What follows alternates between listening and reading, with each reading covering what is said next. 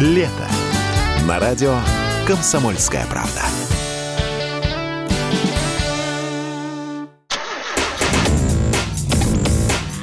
Тест-драйв.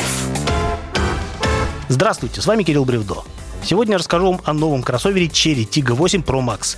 Запомнить столь длинные наименования будет проще тем, кто знаком со смартфонами Apple, ведь похоже, что систему обозначений китайцы подглядели у американцев. Тут будет уместно вспомнить, что в начале у Cherry был флагманский кроссовер Tiggo 8 без всяких там добавок.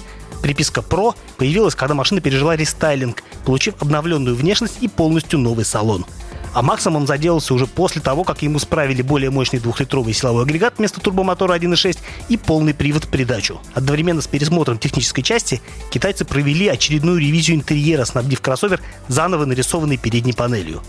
Теперь перед водителем красуется дисплей с виртуальными приборами, которым примыкает тачскрин новой мультимедийной системы.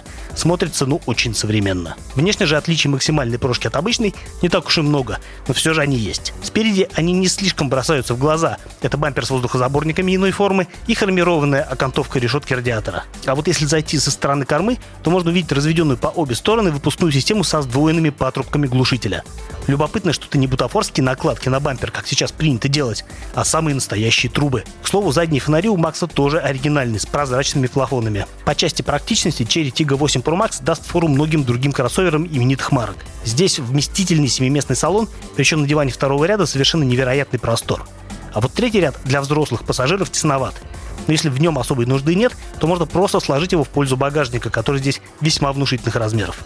Максимальный Тига получил новый двухлитровый турбомотор в сочетании с семиступенчатым преселективным роботом. Вроде бы прирост мощности по сравнению с прежним турбо 1.6 и не особо велик – 190 сил против 186 но крутящий момент вырос на целую сотню ньютон-метров, до 375, а это уже хорошая прибавка. Что несложно почувствовать уже с первых метров пути. Кроссовер уверенно стартует и весело, прям как-то очень легко набирает ход. Коробка умело ассистирует мотору, быстро и почти бесшовно переключая передачи.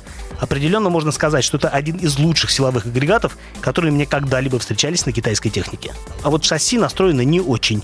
Здесь странная плавность хода. Кроссовер очень подробно передает в салон всякую несущественную мелочь, и даже на ровной, казалось бы, дороге умудряется находить неразличимые на глаз дефекты. При этом на пологих волнах кузов раскачивается больше, чем следует. Но хуже, что раскачка в поворотах стремится изменить курс машины, вынуждая активно корректировать траекторию рулем довольно неприятный эффект, если честно. Как ни странно, по грунтовке, даже изрядно разбитой, флагман Черри идет отлично, позволяя поддерживать высокий темп. А вот закладывая быстрый поворот на хорошем асфальте, будьте готовы к тому, что информативности на руле будет не хватать, что довольно странно, поскольку в гражданских режимах баранка вовсе не кажется пустой. И еще никак не избавиться от впечатления, что машине не хватает тормозов. Если просто спокойно кататься, то вроде как полный порядок. Однако после серии быстрых замедлений с высокой скорости педаль становится ватной, а эффективность торможения падает. Зато шумоизоляция просто отличная.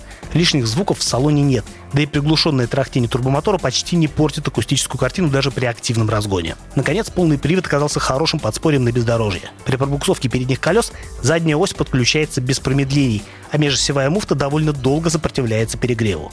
Понравилось, как проявил себя трекшн-контроль с различными режимами работы в зависимости от типа покрытия. Внедорожный сетап более эффективен как на песке, так и на сложном рельефе. Хорошо чувствуется, как электроника подтормаживает вывешенные колеса, имитируя блокировки дифференциалов, заставляя машину двигаться вперед. Ну а самый существенный недостаток Chery Tiggo 8 Pro Max – это цена. Всего есть две комплектации. Одна стоит чуть дешевле, а вторая чуть дороже 4 миллионов. Дорого, да. Вот только схожие по набору качества автомобили других, не китайских марок, сейчас еще дороже.